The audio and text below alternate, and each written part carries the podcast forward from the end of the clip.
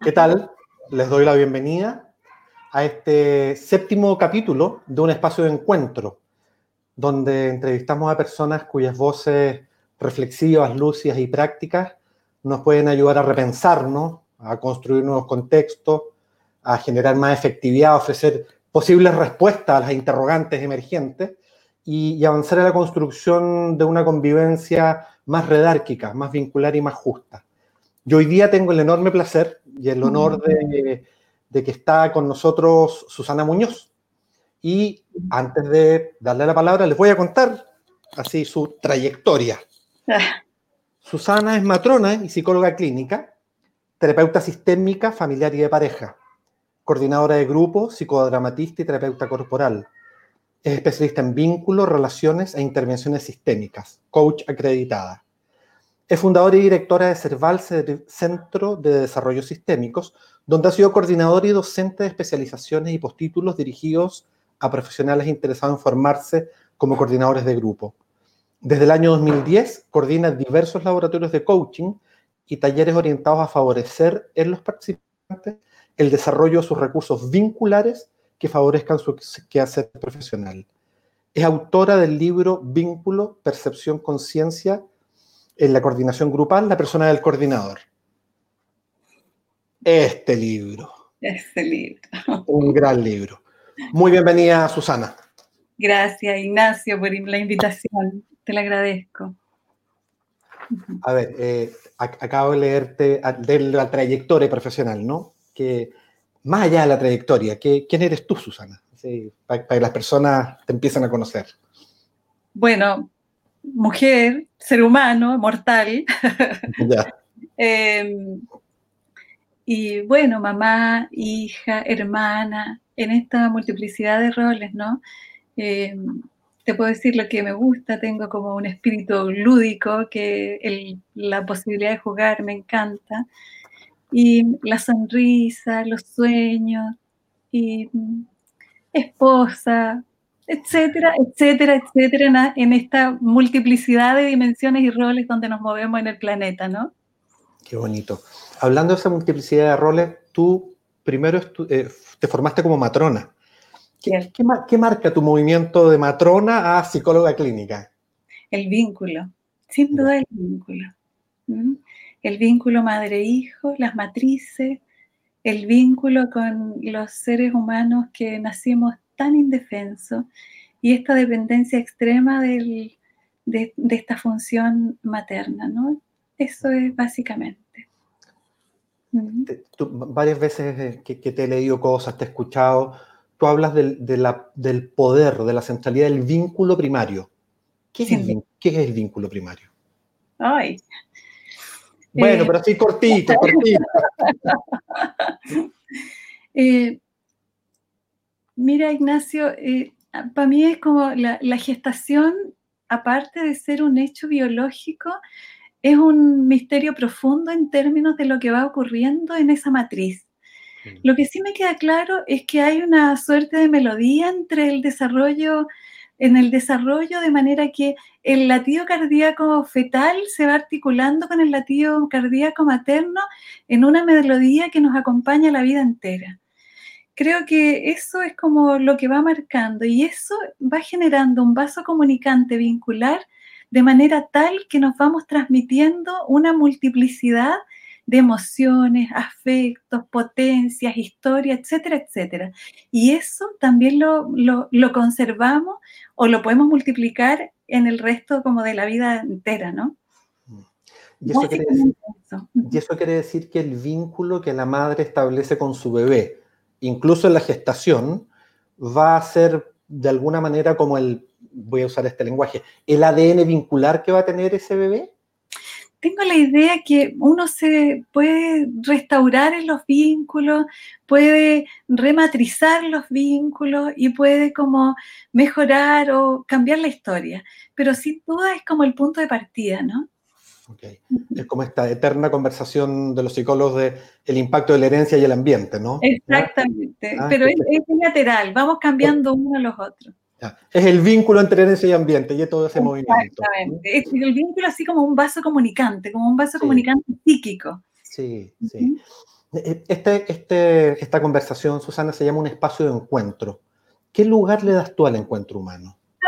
A mí me parece que el, encuentro humano es fundante para poder generar campos de fuerza que dan lugar a vínculos seguros y espacios seguros para crear, donde las personas podemos desarrollar todos nuestros potenciales. Entonces, el encuentro, como este espacio de encuentro, me parece tan fundante de generar y multiplicar, Ignacio. Así que, de nuevo, gracias por la invitación. Qué, bonito. Estamos en un vínculo conversacional. ¿Ah? Eh, Susana, em, también te he leído, em, y esto me parece bien relevante, de que eh, eh, los vínculos de alguna manera em, surgen inicialmente de las formas de apego. Y hay, que ya contaste que se pueden reparar, pero hay distintas formas de apego. Para las personas que sabemos poco de eso y para los que nos están escuchando, ¿cuáles son como, así, como los, niveles de, apego posibles? ¿Mm?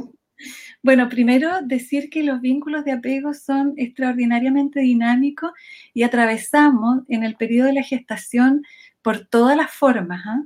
Entonces, existen apegos altamente desorganizados y esos son los apegos donde pareciera ser que uno se fragmenta completamente en el mundo corporal. O sea, yo me imagino lo que significa em, a un a un embrioncito es como ir transformándose ferozmente y rápidamente y velozmente en un feto. ¿Te fijas que es como hay una, una desorganización organizada, por decirlo de alguna manera? Y eso es como que va generando espacios de tensión y de incertidumbre tan gigantesca que en esos vínculos predominantemente desorganizados es como que vamos como sin poder leer las claves de contexto. Y eso es una cosa compleja, ¿verdad? Cuando es dominantemente desorganizado. Después hay otros vínculos que son que se mueven básicamente la ambivalencia. Y eso es como, es como esto, este eh, movimiento perpetuo en términos de los estereotipos que va, voy, no voy, sí, no, sí, no.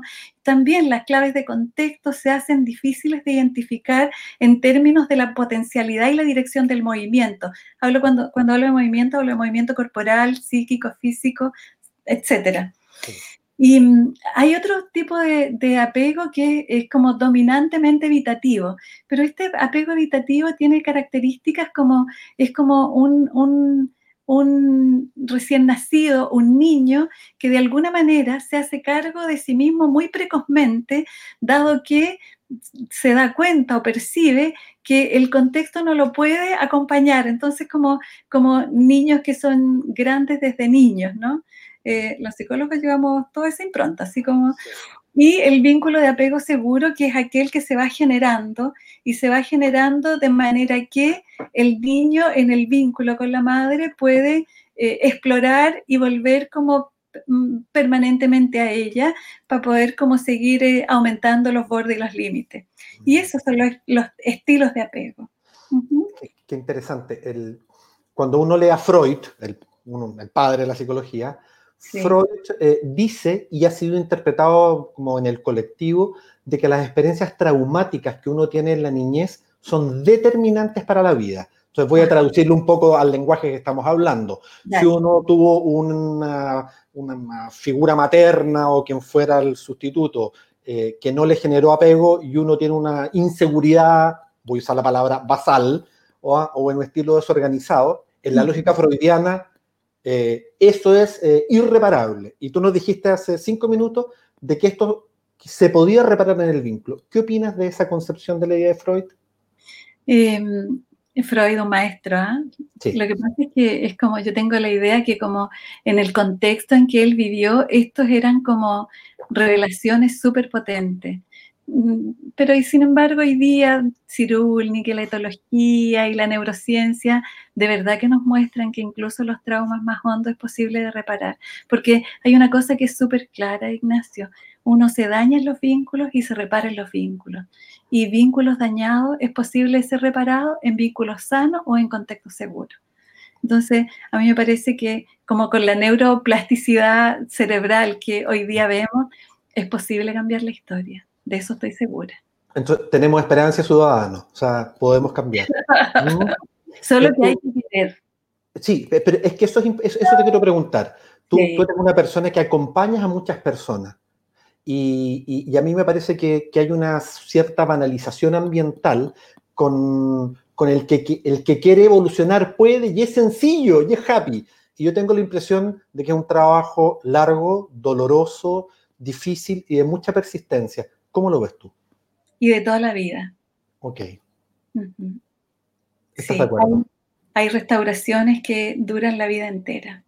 Bien. Cuando, te invité, Susana, a, este espacio de encuentro, elegiste como título de esta conversación Los vínculos en tiempos de pandemia. ¿Por qué elegiste este nombre?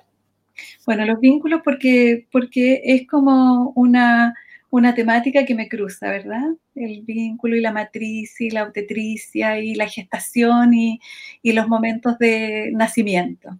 Entonces, por eso los vínculos. Ahora en tiempos de pandemia, porque creo que en estos tiempos donde las barreras físicas se definen tan claramente, los vínculos emergen como en primerísimo plano todo este tipo de vínculos, los vínculos desorganizados, los vínculos ambivalentes, los vínculos seguros, etcétera, etcétera, se hacen presentes en el momento en que tenemos que volver a nuestras, entre comillas, matrices.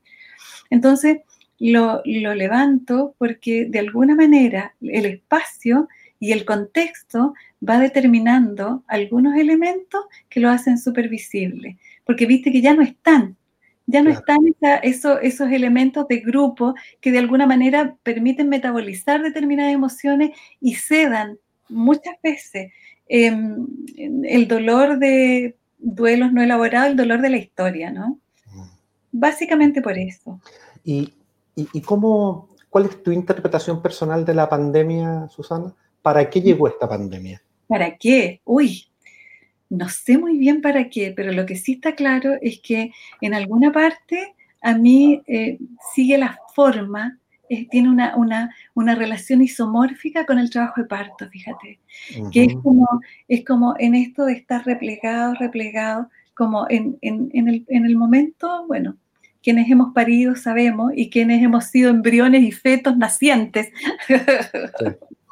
Para convertirnos recién nacidos, lo vivimos. Em, el tránsito, el repliegue, el, sentirse como con el espacio apretado, a ratos la falta de oxígeno, la opresión, en la sanción, de pronto niveles de meseta, y es como que ya va a pasar, pero no pasa, y viene una y otra contracción. Y el, de verdad que el feto no tiene ni idea a qué otra orilla va a llegar. No conoce el mundo al cual van a ser. Entonces tengo la sensación de que de alguna manera estamos, es como pariéndonos y siendo paridos al mismo tiempo. Es un espacio paradojal este tiempo, donde estrecho y amplio a la vez. El tiempo se estrecha y se amplía. El espacio se estrecha y se amplía. Es un mundo, es un mundo muy paradojal en este rato. Susana, y, en estos tres, cuatro meses que has acompañado a personas, entonces, así como en tu experiencia terapéutica en pandemia, voy a decirlo de esa manera. Experiencia terapéutica en pandemia. ¿Cuáles son los movimientos psicológicos más profundos que ves en las personas? Mira, antes los movimientos psicológicos profundos es como que quiero, quiero levantar la creatividad y la flexibilidad, porque esto que estamos haciendo ahora es como en estos tiempos en pandemia nos comunicamos con cuerpo a través de la imagen que es como potente, con cuerpo a través de la imagen.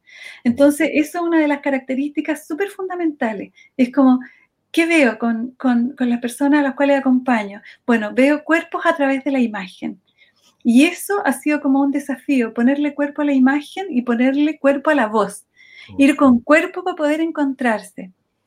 Y, y, lo que veo es eso, es como la posibilidad y la necesidad de ir acompañados en un tiempo de soledad profunda en términos del aislamiento y este tiempo paradojal, que es como, es como de verdad que acompañar en un trabajo de parto, así como es como eh, la tranquilidad, el ir paso a paso, el presente y el cuidado y el autocuidado, que como con la conciencia de, de verdad que si me cuido, cuido a los otros. Y de verdad que si estoy como conmigo, puedo estar con otros. Que de verdad que si yo cambio, otros pueden cambiar conmigo. Eso, básicamente es. Qué bonito. Y, en las personas, eh, porque esto es el recurso de la creatividad, la flexibilidad de sentirse acompañado. Y algunas personas tienen eso y algunas personas no tienen eso. ¿no, te, parece que, hay como una grieta que se abre en términos de la vivencia psicológica de este tiempo? tremendo, porque además, Ignacio, los duelos, los duelos, las pérdidas son masivas. Nos mm. cruzan y nos, nos atraviesan. Mm. El duelo, la pérdida, el miedo, la incertidumbre, el dolor, etcétera, etcétera. Es como la, la imposibilidad de enterrar a nuestros muertos, como acompañándose con cuerpo, hay mucho dolor y es un dolor que no necesariamente se levanta la conciencia, ¿te fijas? Porque empieza como a cotidianizarse, pero, pero los cuerpos se ve, duele, el duelo. Susana, eh, eh, estamos en un tiempo de, urgencia, de crisis, ¿no? Y, una respuesta adaptativa natural es salir hacia afuera, ¿ah? a mirar las circunstancias, así perdí el trabajo, ir al trabajo, a, reinventarse. O sea, hay una demanda de contexto, una demanda exterior súper alta. gente teletrabajando, gente que quisiera teletrabajar y no puede porque tiene que sostener las empresas de servicio o, los hospitales, eh, con hijos que están, eh, que a lo mejor les van a hacer clases virtualmente, hay gente que tiene los equipos, entonces hay como una demanda exterior muy alta, es como una fuerza, una fuerza centrífuga. Entonces, si el movimiento hacia allá, te quiero hacer la pregunta contraria. ¿Cómo en este contexto sostenemos la intimidad? Em, hay una tendencia hacia afuera. Y yo creo que también es como, es como desde la paradoja. Irme para adentro también es irme hacia afuera. Mm. Es como entrar para salir, digo yo. Hay que mm. entrar para salir. Entonces es como sostener la intimidad es como me, parece un poco exigente, Ignacio, pero sin embargo, sin embargo, es como, me parece que es como eh, la cercanía. La cercanía, el vínculo, las distancias, es como mirarnos, así como, de verdad que es como detenernos y mirarnos, para encontrarnos y después seguir avanzando. A propósito del encuentro. Sí, y, entiendo que es con los otros. Entonces ya, lo voy a sacar de sostener la intimidad. Eh, voy a ponerlo un poco más afuera, así como, ¿qué, mecanismo de autocuidado personal psicológico nos recomendarías? mecanismo de autocuidado. Psicológico, un, mecanismo de autocuidado. Sí, eh, tener conciencia de lo que estoy sintiendo. Si siento miedo, poder compartirlo y verbalizarlo porque es con miedo el movimiento. Eh, levantar las emociones para poder, eh, para poder em, eh, aquietar el sistema en términos de ir con cautela. A propósito del, cuidado, eso significa de verdad cuidar el cuerpito, de verdad cuidar el cuerpo, cuando digo cuidar el cuerpo, de verdad es como considerarlo, en términos de el movimiento, poquito, pero movimiento como con cautela, no olvidarnos de nosotros. Yo creo que eso es lo más importante. Y eso como, ¿sabes que en, las mujeres gestantes, lejos lo más importante es no olvidarse de que están gestando. Mm. Básicamente eso, no olvidarnos de nosotros. Mm. ¿Mm? Entonces es como autocuidado, bueno, no olvidarse de uno mismo. Y no olvidarse de uno mismo significa no olvidarse de quienes se mueven con nosotros. Eh, acabas de decir, Susana, que, eh, que, este es un tiempo en que muchas personas eh, se van a sentir solas, se van a ver encontrados consigo mismos. Y a veces adentro hay muchos dolores y, cosas que uno no quisiera ver. Entonces, también me da la impresión de que muchos de nosotros, y sobre todo la gente que está más sola, que no tiene tanto esta posibilidad vincular, se va a encontrar con muchos de sus fantasmas o con muchas voces que podrían incluso acorralarlo. ¿Qué, le dirías a esas personas? Eh, salir del aislamiento. Y solo no es posible. Solo no es posible. Porque en el aislamiento y en la soledad uno se mueve con las propias premisas que trae, o sea, con las voces de su fantasma. Es necesario permitir que otras voces entren. Sobre todo esas voces que de pronto te tienden una hebra para poder eh, salir o para adentro o para afuera, pero salir, salir del aislamiento. Entonces, esto me lleva como a la siguiente reflexión, a reflexión, y es cómo en este tiempo y en estos contextos, cómo podemos, cómo podemos salir, cómo podemos construir vínculos. Yo creo que ahora lo estamos haciendo, Ignacio. En este instante lo estamos haciendo. Tú y yo y todos los que se mueven contigo, conmigo y con nosotros. ¿Y cómo sostenemos el vínculo? Eh, a través de las voces, los silencios y la conciencia, considerando. He, leído mucho en este tiempo, Susana, respecto de, esto del, distanciamiento social, pero no relacional. Ajá. Eh, que, y, y, yo también lo he recomendado en varias ocasiones, que es muy importante estar disponible para conversaciones de contención. ¿Estás de acuerdo con eso? Absolutamente. ¿Qué, te parece clave como elementos de una conversación de contención? Estoy pensando básicamente en las personas que nos están escuchando, que tienen deseos de hacer eso, pero que no saben muy bien cómo hacerlo. Así como, yo quiero ofrecer una conversación de contención a mi pareja, a mis hijos, a mis compañeros de trabajo, pero no sé cómo se hace. La, escucha es importante, Ignacio. Porque es como, probablemente, generar un espacio de encuentro significa estar disponible para escuchar.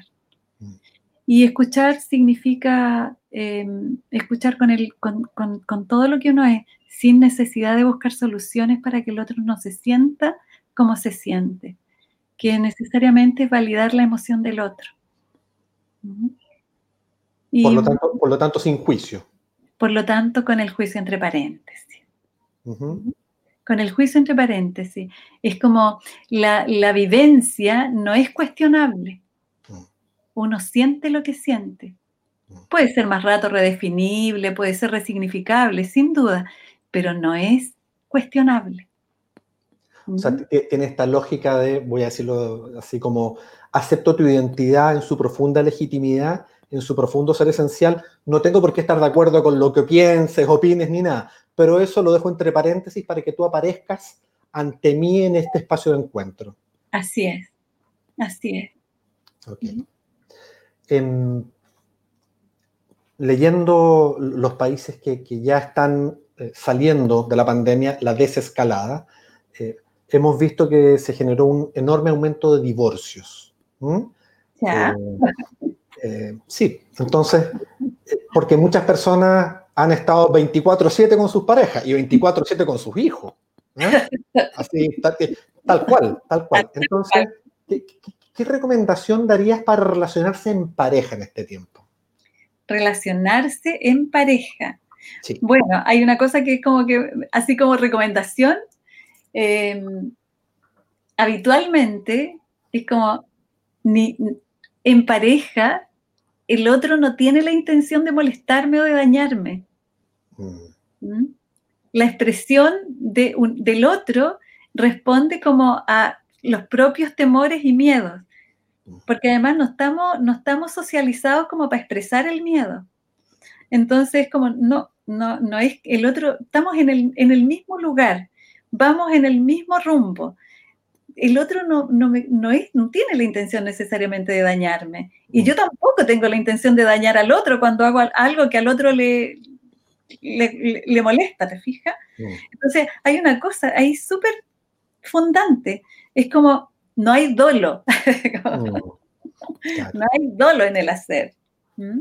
Entonces, a propósito de la, de la, relación de pareja, bueno, es como en esto de existen una sin número de elementos que pueden rozarme, dañarme, molestarme. Bueno, pero si pongo el juicio entre paréntesis, de verdad que digo, bueno, ¿qué está haciendo? ¿Mm?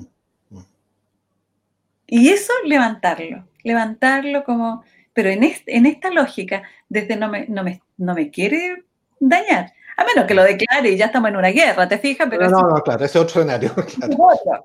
sí. sí, Y, y, y, y, con los hijos, Susana, así como, no sé, yo, bueno, yo ya salí acá de, de, de, la cuarentena en España, pero yo estuve 90 días con, con mi esposa Pia y con mi hijo Baltasar, y, y voy a decirlo de esta manera, ¿ah? Sin dolo, haciendo los mejores esfuerzos, pero, hubo, algunos momentos en que, ¿cómo lo digo? Em, me faltaba intimidad y a rato yo creo que tenemos ganas de cachetearlo. Entonces, eh, ¿Qué, hacer? ¿Qué hacer con los niños? ¿Qué, ¿Cómo relatarle a los niños este tiempo? Eh, por ahí la, idea de, eh, también depende de las edades, ¿ah? pero hay una cosa que es como súper clara, al menos desde la mirada sistémica. los niños son, mm, son como, de alguna manera van, van em, actuando, es como tensiones del ambiente, melodías latentes en el ambiente.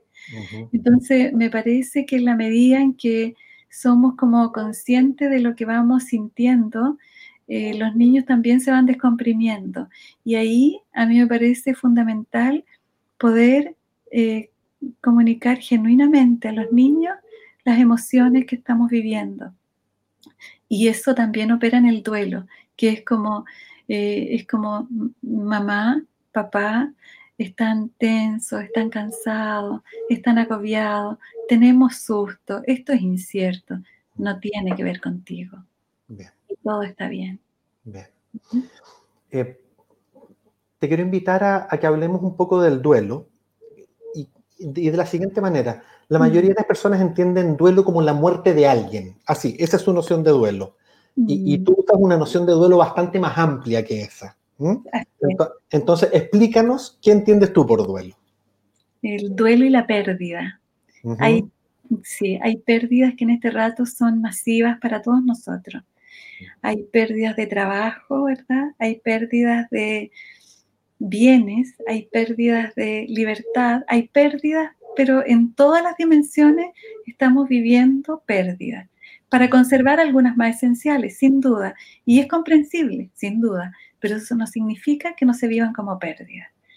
Y en ese sentido, las pérdidas se viven como algo que puede doler mucho más de lo que nosotros imaginamos.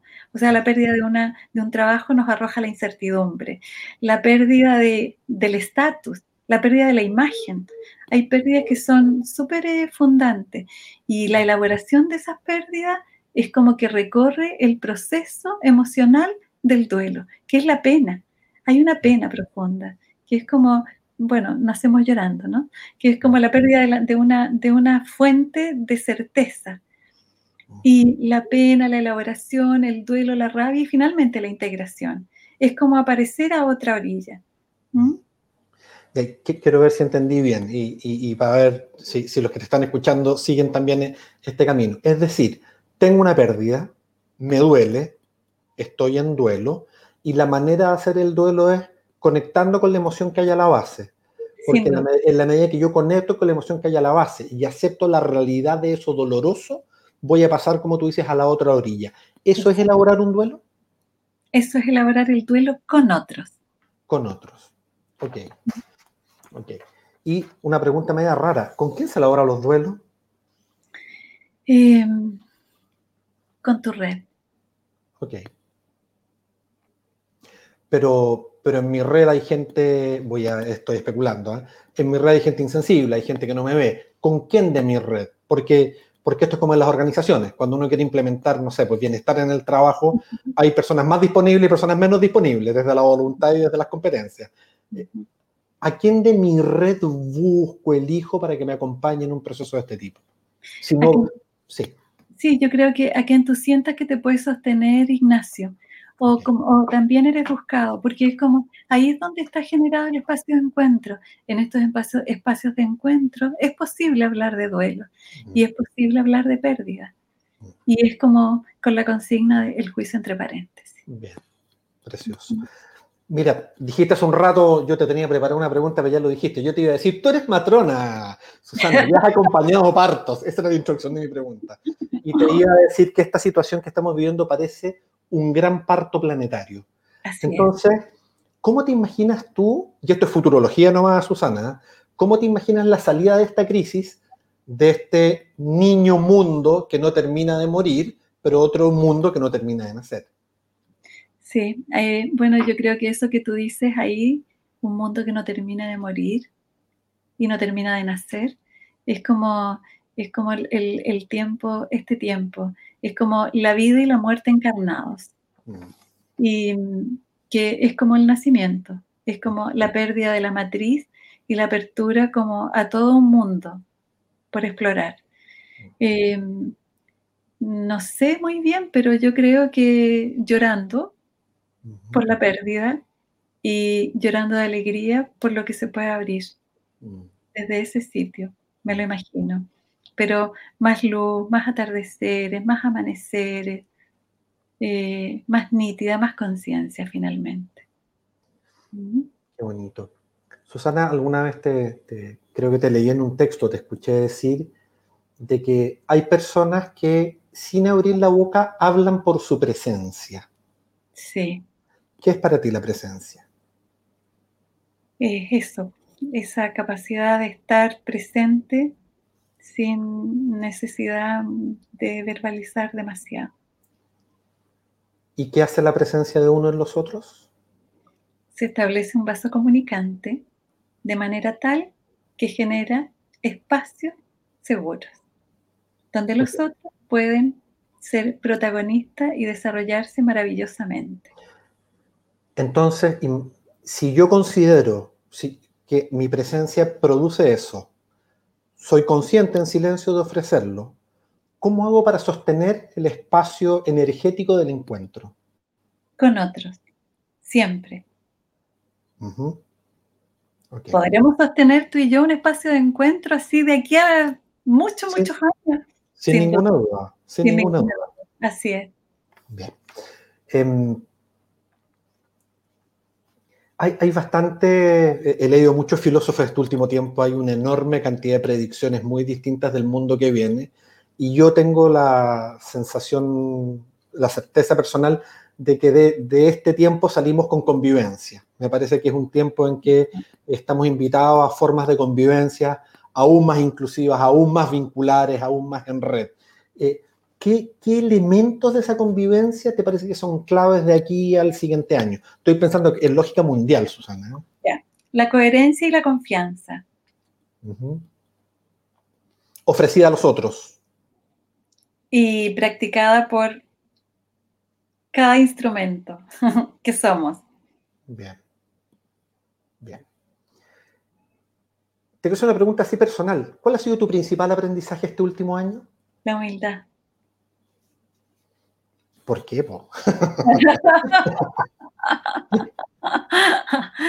Ignacio, pero imagínate lo que es estar en una pandemia. Es como se nos, se nos hace presente la finitud, la imposibilidad de estar con un virus que muta mucho más rápido de lo que nosotros podemos cambiar. Es como la omnipotencia en juego. Mm. ¿Mm? Entonces, como la humildad frente al misterio. Mm. ¿Verdad? Qué bonito. Es como una reverencia ante lo grande. me inclino, sí. De todas maneras. Un pajarito me contó, Susana, que te encanta el ballet y el arte. Ah. Sí. Cuéntame, cuéntame, cuéntame por qué, cuéntame qué es para ti el arte, el ballet, la estética. Em, el arte me encanta porque tengo la idea que establece un puente entre la verbalidad y lo que y lo preverbal. El arte es el puente a través del cual se comunican los niños y a través del cual emergen los niños que hay en nosotros. El arte es como da lugar como a una multiplicidad de melodías que son como que se estampan en la pintura, en la música. Bueno, eh, en, este tiempo un profesor, Juan Pablo Aguayo, nos está enseñando muchísimo de música a propósito de las melodías latentes y una serie de otras cosas. Em, el ballet, bueno, el ballet a mí me gusta y eh, tomé clases de ballet, lo hago pésimo, pero te juro que me divierto haciendo Lo hago pésimo, pero igual. Ay, qué bueno. Em, y el movimiento corporal y la disciplina del ballet y las bailarinas. Y eh, a mí me, produce un, goce estético. Además, hay tanta expresión ahí, hay tanta, tanta música en eso. Mm. Has hablado varias veces, Susana, de melodía latente. ¿A, qué te, refieres con eso? hay, un, hay un psicodramatista argentino que habla sobre eso, eh, Martínez Bouquet, y habla de ciertas melodías que están en los subtextos. Y esas melodías tienen necesariamente una, mm, una música que es perceptible desde la no verbalidad. Em, entonces es como interesante de pronto aproximarse a los grupos sintiendo en qué melodía están, de manera que el coordinador grupal, como un instrumento, pueda acoplarse a esa melodía para ir movilizándola a una melodía que sea más afinada en términos de lo que es lo corporal, lo corporal, lo grupal. Y eso es como, es como la mirada que em, yo trabajo o trabajamos en el centro desde la coordinación grupal. El coordinador como un instrumento en sí de cambio, para lo cual necesita escuchar con su cuerpo las melodías latentes que allí operan. Qué bonito. Yo leí tu libro, lo vuelvo a recomendar. ¿eh? lo vuelvo a recomendar.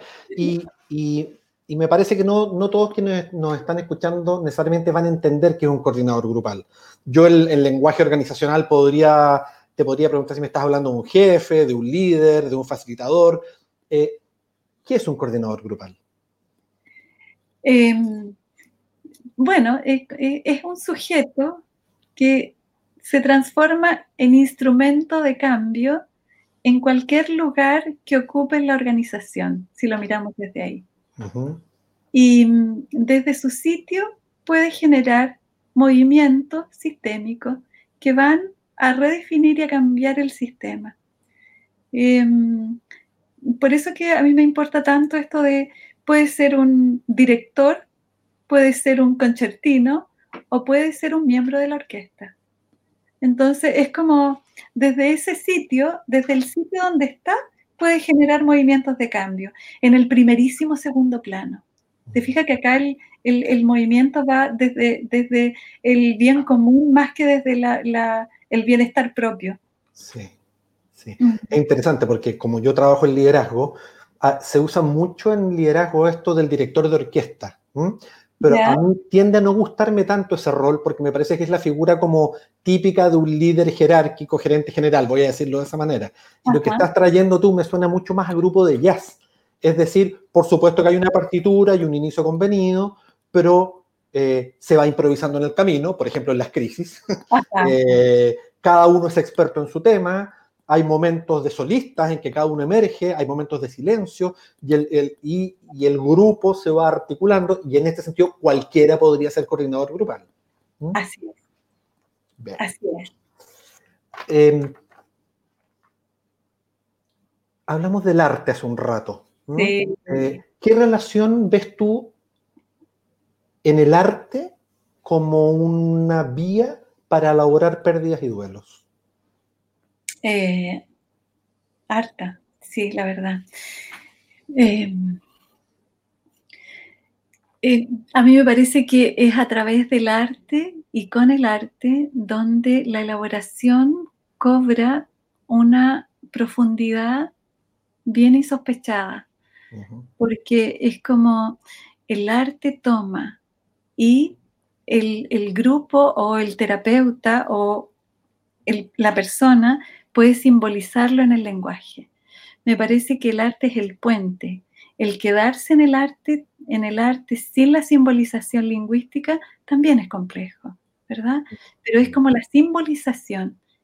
Esa es, una, una de las rutas.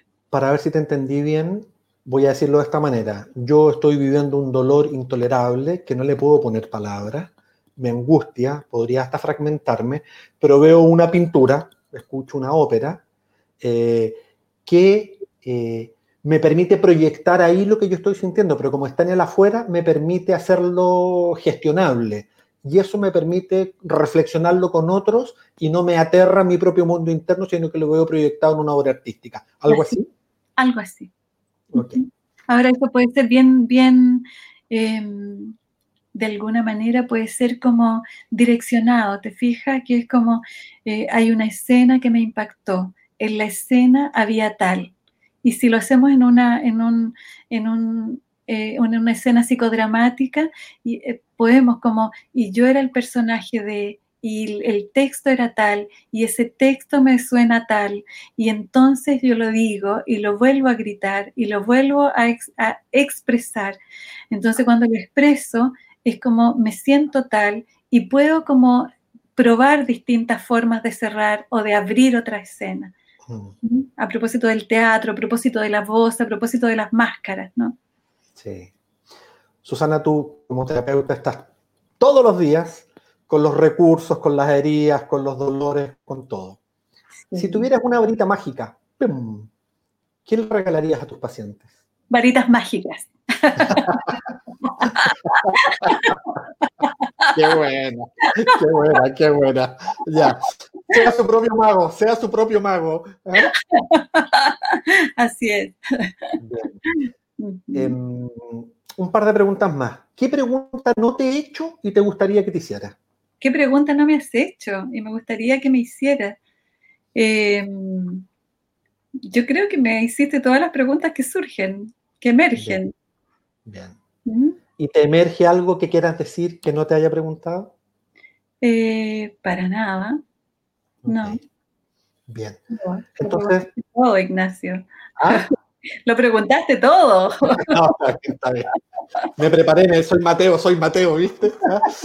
Bien. Eh, para cerrar, eh, Susana, te quiero invitar a compartir una reflexión de cierre con quienes nos están escuchando. Un mensaje que a ti te parezca especialmente significativo. Me parece especialmente significativo. Em, me parece especialmente significativo que en estos tiempos de repliegue eh, vivamos la paradoja de entrar para salir.